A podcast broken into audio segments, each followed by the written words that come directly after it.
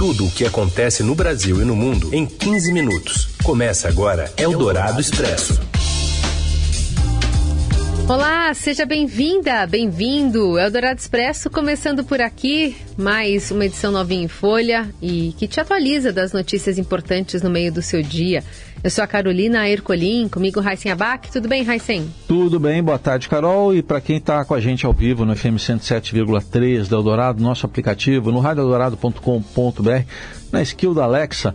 E um alô para você que está em podcast, nos ouvindo em qualquer horário. Quem está em podcast também pode dar uma nota boa ali entre as estrelinhas, se você ouve, por exemplo, pelo Spotify, para ajudar que outras pessoas também ouçam o Eldorado Expresso. Edição desta quarta-feira, 26 de outubro. Há quatro dias da eleição, o Papa Francisco manda uma mensagem ao Brasil pedindo que Nossa Senhora Aparecida livre o país do ódio, da intolerância e da violência. Ex-tesoureiro do PT, João Vacari, condenado na Lava Jato, prepara um dossiê contra Sérgio Moro e Deltan Dallagnol, que estarão no Congresso a partir do ano que vem. E ainda uma ameaça ao STF para manter o orçamento secreto e o Palmeiras na expectativa de ser campeão brasileiro no sofá hoje à noite. É o Dourado Expresso. Tudo o que acontece no Brasil e no mundo em 15 minutos. Condenado e preso por participação destacada nos escândalos de corrupção do PT, o ex-tesoureiro do partido, João Vacari Neto, trabalha na produção de um dossiê sobre a Lava Jato para municiar parlamentares petistas contra o ex-juiz Sérgio Moro e o ex-procurador Deltan Dallagnol, que assumem cargos no Congresso ano que vem. Em fase inicial de produção, o dossiê iniciado em novembro do ano passado inclui troca de mensagens entre procuradores e o ex-juiz, obtidas ilegalmente por hackers, além de relatos de delatores e dados financeiros nos acordos firmados por réus com o Ministério Público. Parte do conteúdo que foi alvo da operação spoofing da Polícia Federal está sob sigilo da Justiça. Na quarta passada, Vacari apresentou uma versão preliminar do dossiê ao deputado Rui Falcão, um dos coordenadores de comunicação da campanha de Lula. O Estadão teve acesso ao diálogo. Em cerca de 40 minutos, o ex-tesoureiro mostrou o conteúdo que havia amealhado com a ajuda de cinco advogados. No encontro, Vacari afirmou a, a Falcão: Nós queremos também fazer chegar a eles esculhambam ministros do Supremo, esculhambam ministros do STJ. Ninguém faz esse tipo de trabalho. Além de tentar minar a reputação dos líderes da Operação Lava Jato, o objetivo de Vacari é emplacar a versão segundo a qual os atos de corrupção identificados na Petrobras pela Força Tarefa foram praticados por executivos da estatal e de empresas privadas, livrando políticos petistas. O ex-tesoureiro, assim como Rui Falcão, pretendem que Lula explore esse viés ao ser confrontado por Bolsonaro sobre corrupção. Eldorado Expresso. Líder do União Brasil afirma sobre a possibilidade de o Supremo Tribunal Federal derrubar o orçamento secreto. Se tirar o nosso, a gente tira o deles. Mais detalhes da apuração exclusiva do Estadão com Daniel Vetterman. Boa tarde. Olá, Heisen. Olá, Carol. O líder do União Brasil na Câmara, deputado Elmar Nascimento, disse ao Estadão que o Congresso pretende retalhar o Supremo Tribunal Federal caso o orçamento secreto seja considerado inconstitucional. Nas palavras do parlamentar, abre aspas, se tirar o nosso, a gente tira o deles. Fecha aspas.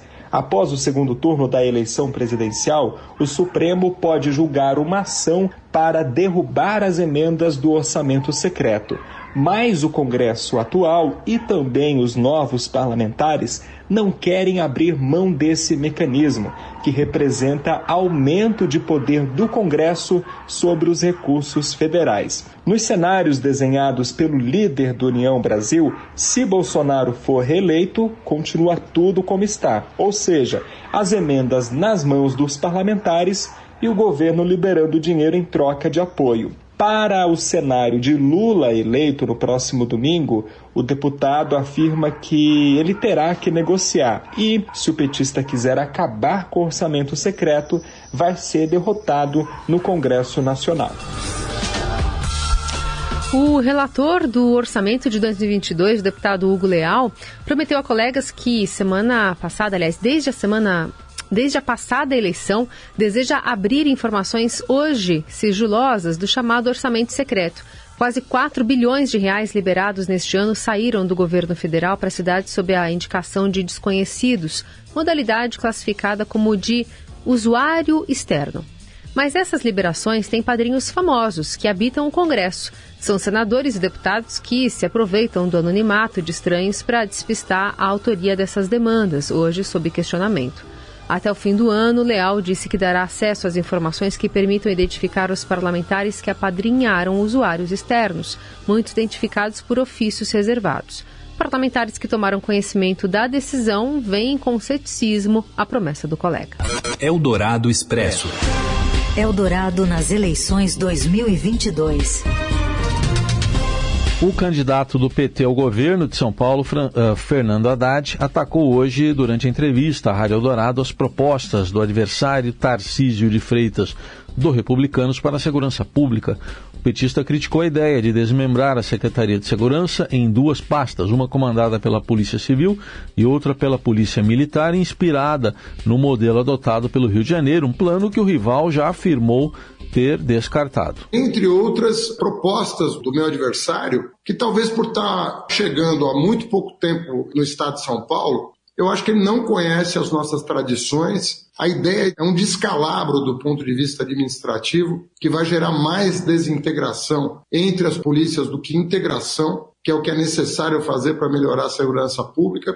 Enfim, o que eu estou vendo no estado inteiro é a sensação de que nós temos aqui um aventureiro que chegou aqui por ordem do Bolsonaro e que só está liderando as pesquisas por desinformação. E à medida que a informação chega, as pessoas vão revendo o seu posicionamento.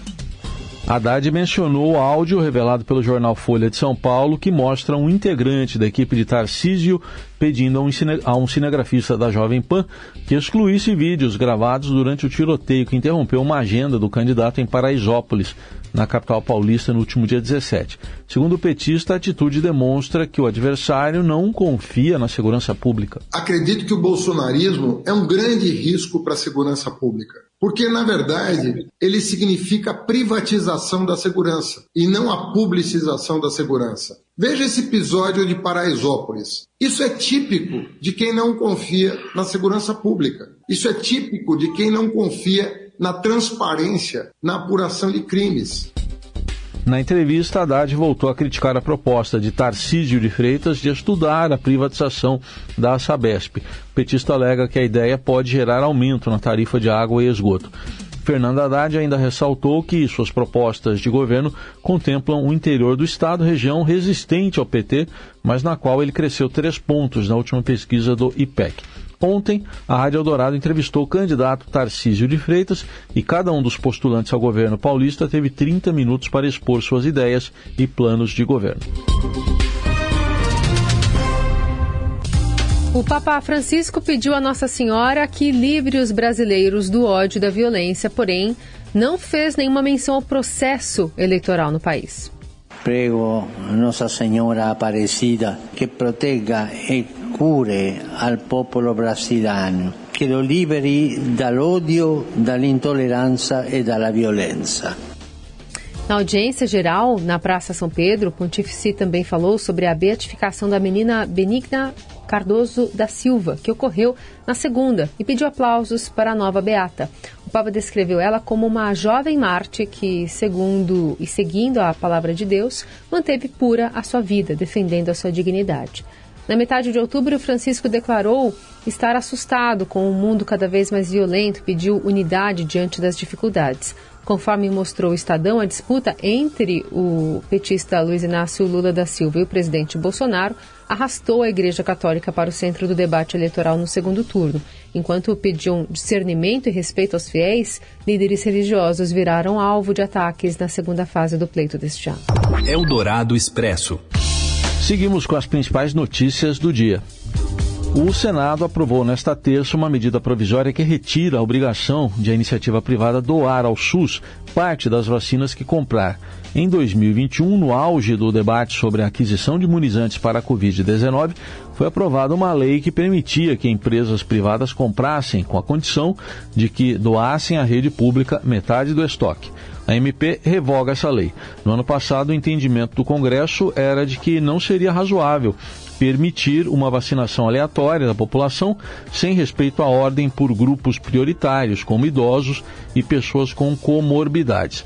Outro motivo era impedir que os mais ricos pudessem comprar pelas doses da vacina, comprar doses da vacina e tivessem acesso à imunização antes dos mais pobres, somente por sua condição financeira. Segundo o relator da MP no Senado, Wellington Fagundes, as doses já enviadas pelo Ministério da Saúde aos estados são suficientes para comprar 100% dos grupos prioritários e toda a população-alvo, de 12 anos de idade ou mais, com esquema vacinal completo. Ainda de acordo com Fagundes, segundo o Ministério, existem cerca de 70 milhões de doses em estoque. O, te o texto segue agora para promulgação. Eldorado Expresso. E a gente fala também sobre o Palmeiras. Palmeirista, palme... é assim que se diz? Palmeirense. Palmeirense, desculpem. Apito para ele falar dessa conquista que pode sair hoje do Brasileirão, hein? Mas não depende só do seu desempenho em campo para isso. Fala, Morelli.